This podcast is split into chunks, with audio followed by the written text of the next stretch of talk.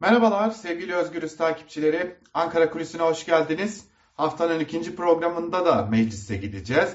Bu defa AKP, MHP ve Büyük Birlik Partisi'nin 9 Aralık tarihinde Büyük Millet Meclisi'ne, Türkiye Büyük Millet Meclisi'ne sunduğu başörtüsü ve LGBT artıları hedef alan o anayasa teklifine bakacağız.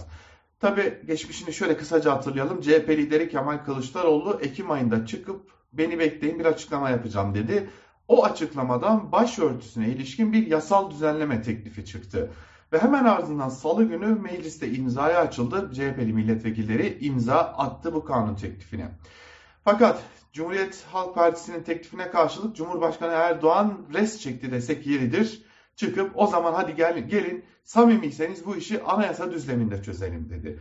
Hal böyle olunca Türkiye tam bir ay boyunca bu teklif nasıl olacak, nasıl getirilecek diye konuşurken bir de torbadan aileyi koruma adı altında LGBT artılara karşı bir daha bir madde daha çıktı. O maddeyi ilk olarak burada duymuştunuz. 41. madde, anayasanın 41. maddesi kadın ve evli, erkeğin evliliğinden oluşur diyordu.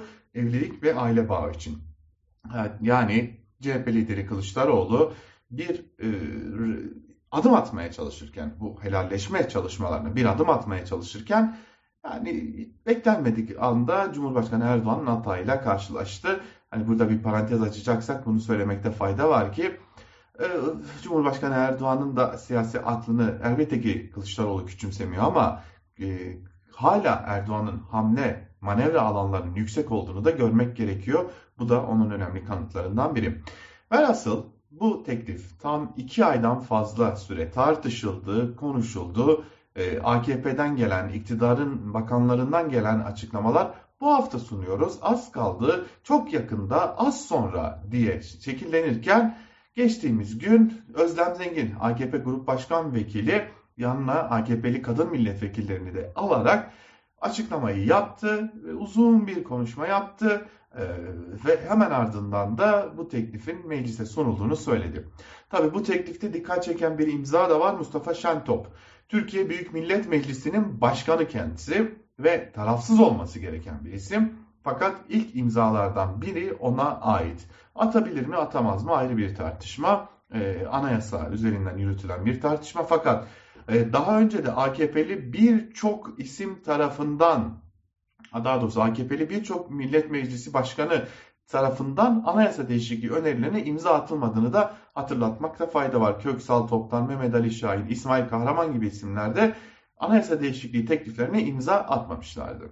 Öte yandan e, sarayda gerçekleştirilen toplantıya da Mustafa Şentop'un katılması da önemli bir diğer tartışmayı başlattı. Partisinin faaliyetlerine katılamayacağı hükmünü hatırlatıyor muhalefet. Bu açıdan da Mustafa Şentop içinde yani e, meclis başkanı içinde bir yerde artık tarafsızlığını yitirdi tartışması başladı. Tekrar anayasa değişikliğine dönecek olursak en önemli konu şimdi AKP ve MHP'nin oyları hatta Büyük Birlik Partisi'nin oyları 335'e ulaşıyor ki bu şartlarda bu teklifin meclisten geçmesi pek mümkün görünmüyor. Bırakın meclisten geçmesini referanduma gitmesi mümkün görünmüyor.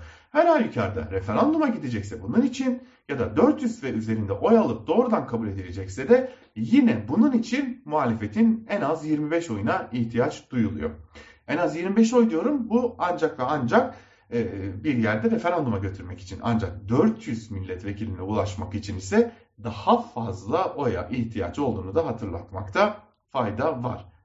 Ee, yani 165 muhalefet milletvekilinin de evet oyu vermesi gerekiyor ki bu konu meclisten doğrudan doğruya geçsin en az 165. Belki muhalefet partileri ne diyecek? İyi Parti teklife olumlu bakıyor. Teklife dair çok ciddi eleştirileri var. Fakat bu konunun aşılması gerektiğine e, artık bu konu tartışmanın kapanması gerektiği için İyi Parti evet oyuna daha yakın duruyor. Fakat özellikle geçtiğimiz gün aktardığımız gibi e, önemli bir konu var.